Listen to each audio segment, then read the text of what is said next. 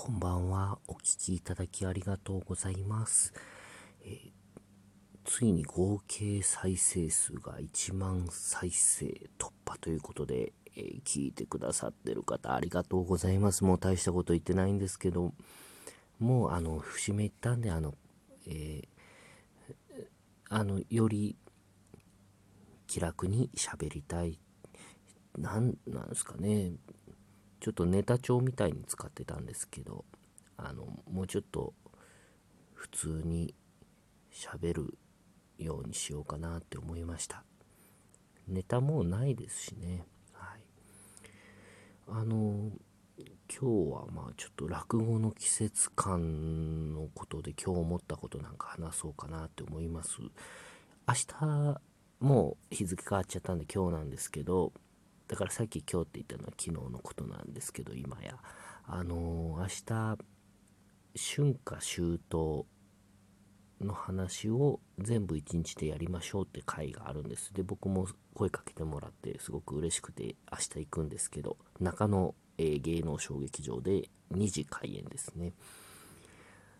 落語の僕がすごくいいなって思うのがあの季節のネタがあるんですよね。春夏秋冬それぞれもう季節以外にもたくさん季節いつやってもいい話ももちろんたくさんあるんですけど春は春の話夏は、えー夏の話秋の話冬の話とあるのがすごくいいなって思いますね。その時期しか本来はまあ聞けないのが値打ちなんですけどまあそこを逆手にとって明日はやるんですけど春の話好きですね。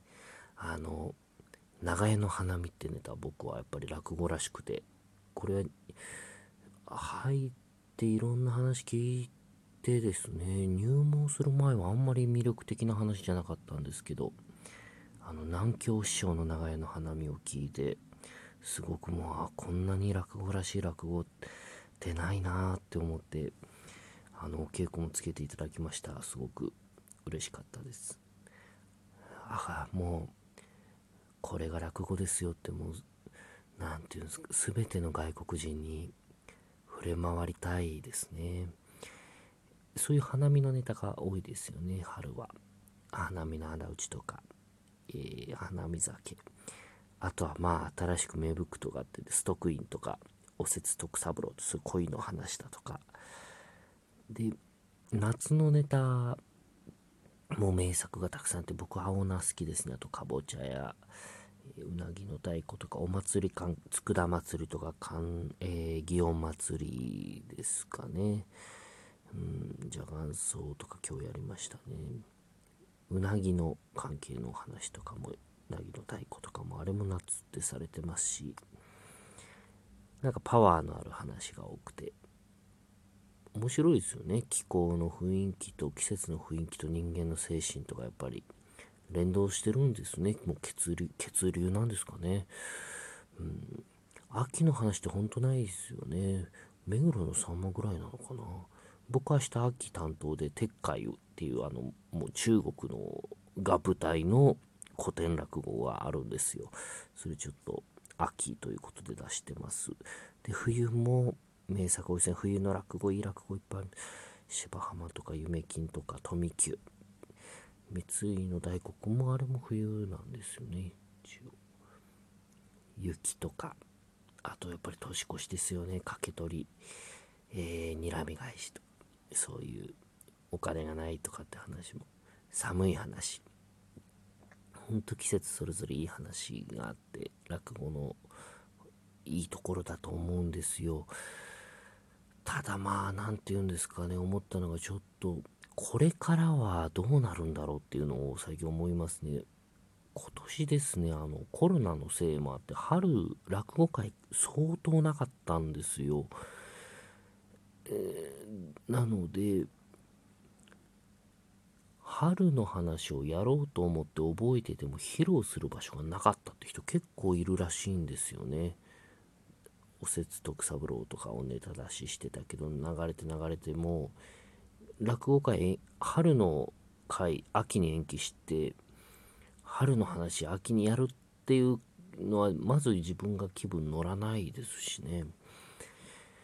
あと思ったのがその夏が長くなってるんですよねそのネタ選びでっていうのあのだからまあ夏があのなんかいろんなニュースありますけど昭和と比べると夏が50日伸びてるっていうデータがあるんですってあの、えー、まあ、確か言われたらも6月から暑いですしあの9月も暑い9月も暑いですよね今。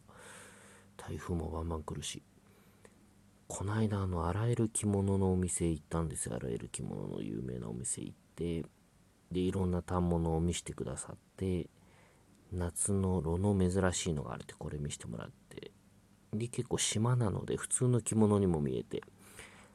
でそのお店の方がこれは夏物ですけどこれを1年着たつわものは私は知ってますよってことを言ってましたね。その炉の着物を夏用の着物を1年着た。つわものを知ってますって。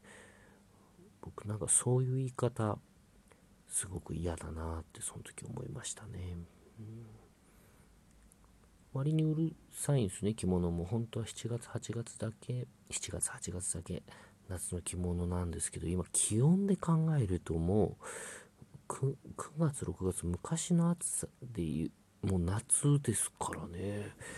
でそうやって思うと夏が長くなってるって思った時に春夏秋冬の話をまあ覚えていくんですけど私たちは一生かけて。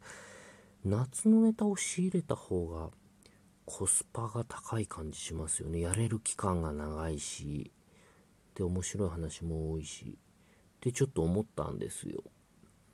逆にまあコロナ夏だと換気もいっぱいできますけど冬は暖房効かせるんで閉めちゃったら換気もできないから落語会も減るのかなと思ったら冬とか春の話覚えたらそんなのかなとかも思ったりして。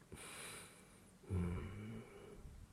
せこい考えですけどね今日、えー、昨日今日とちょっとありがたいことに講座がいただいてでやっぱり季節の話をまあえー、と3席とも変えてやったんですよ。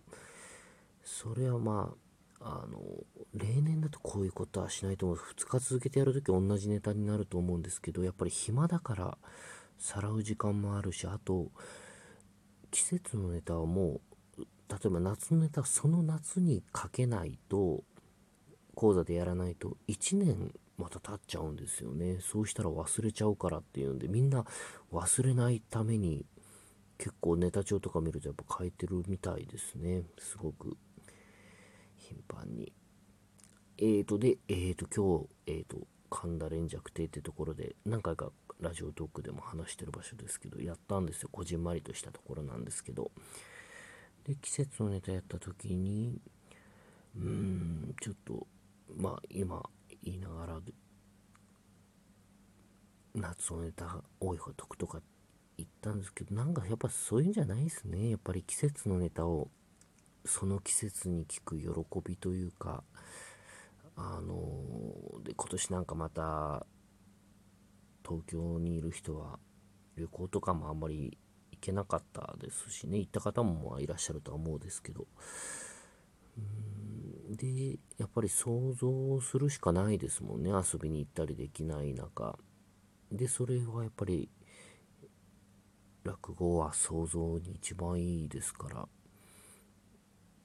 お祭りやなんかもいっぱい中止になってオリンピックが中止になったぐらいですからね。なんかお祭りがない夏らしいことあんまりなかったなって時に夏の話を聞いて夏のことを考えるっていうのはなんかすごくいいことだなって今日なんか改めて思いましたね。あの落語をやりながら聞いてくださる方々を見ながら。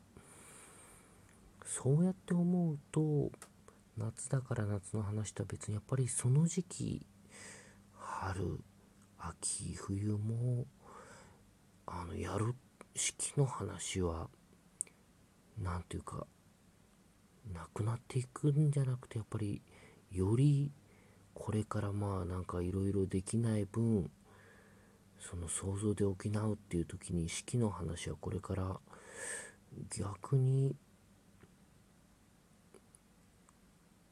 落語界では盛んになっていくのかもしれないですね。これまでよりも今意見変わりました。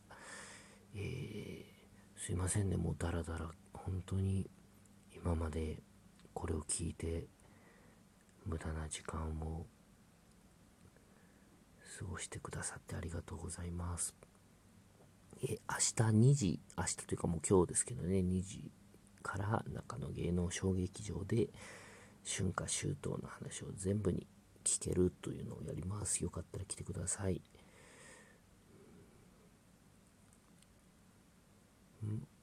では、おやすみなさい。